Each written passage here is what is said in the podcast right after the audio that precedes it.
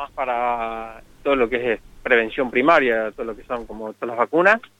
Y bueno, es una herramienta más para afrontar el, la lucha contra el COVID, que bueno, esto nos va a dar, nos va a dar una inmunidad eh, como toda vacuna que puede evitar el contagio o si se contagian de tener una sintomatología, una clínica más leve, lo que, lo que va a generar un menor uso de, de la complejidad infrahospitalaria. ¿no? que en aquellos que estaban un poco más escépticos en la primera dosis, que ahora con esto, viendo que no hubo ningún tipo de, nada anormal en la vacuna, como que ahora sí tienen ganas de, vacunarse, como que se les fueron esos miedos? Vamos a ver ahora cuando llegue la próxima tanda de vacuna para de nuevo la primera dosis de junio, a ver el porcentaje de vacunación que tenemos, que aquellos que optaron no vacunarse esperando ver qué pasaba con nosotros, este, eh, bueno, a ver qué, respuesta tienen. Pero bueno, en general sí, la gente está ansiosa esperando la vacuna, eso es, así, la mayoría. ¿Cómo está en este momento el tema de camas, ya sea camas para moderados o para personas graves, lo que es eh, terapia intensiva? Mira, eh, lo importante de esto, más allá de la disponibilidad de cama, que hoy tenemos una cobertura aceptable, digamos, una disponibilidad aceptable, lo importante es el número de casos que viene circulando, que eh, los positivos que están que están presentes todavía, que eso puede tener el riesgo de complicarse y, ubica, y ocupar este tipo de camas, que las camas hoy tengo una disponibilidad X, pero eso puede desaparecer en cuestión de hora porque la patología del COVID tiene esa característica. Las complicaciones en 24 48 horas los pacientes se complican y necesitan intervención de segundo nivel eh, con la disponibilidad que tengamos da la sensación que pasadas las fiestas empezaron a descender lentamente estos casos, por lo menos los nuevos.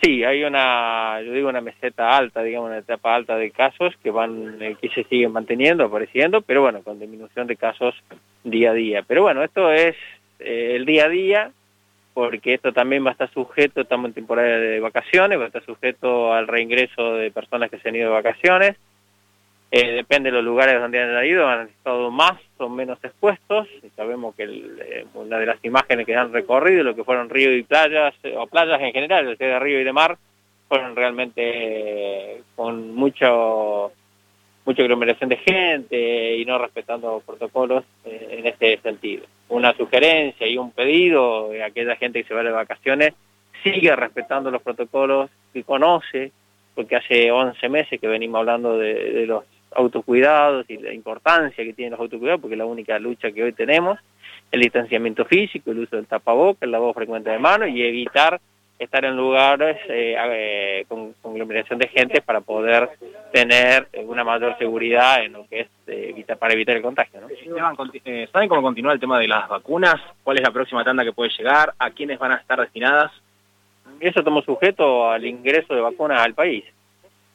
así que si se habilita también, bueno, primero el, objetivo principal es vacunación en personal esencial y en segunda etapa personas de alto riesgo, ¿no? Este, que patología prevalente y mayores de 60 años, que bueno, que están por, eh, según las noticias de los medios eh, nacionales, están por habilitar la vacunación en esta semana. Esteban, hay dos o tres localidades del norte de la provincia de La Pampa complicadas con caso. Digo, ¿han recibido el pedido de búsqueda activa para tratar de darles una mano o se puede llegar a recibir en estos días?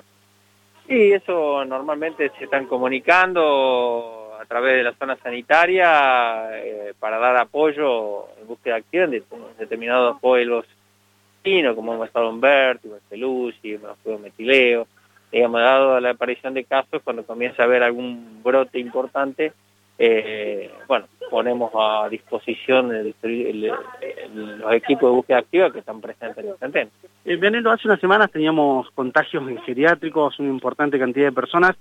Eh, tengo entendido que ya muchos de ellos fueron dados de alta y digamos que pasó normalmente la situación. Afortunadamente los que requirieron intervención en segundo nivel fueron los menos, este, pero bueno, estamos en un periodo, en la parte final de estos ciclo de la enfermedad, habrá que ver cómo, cómo terminan estos, estos casos.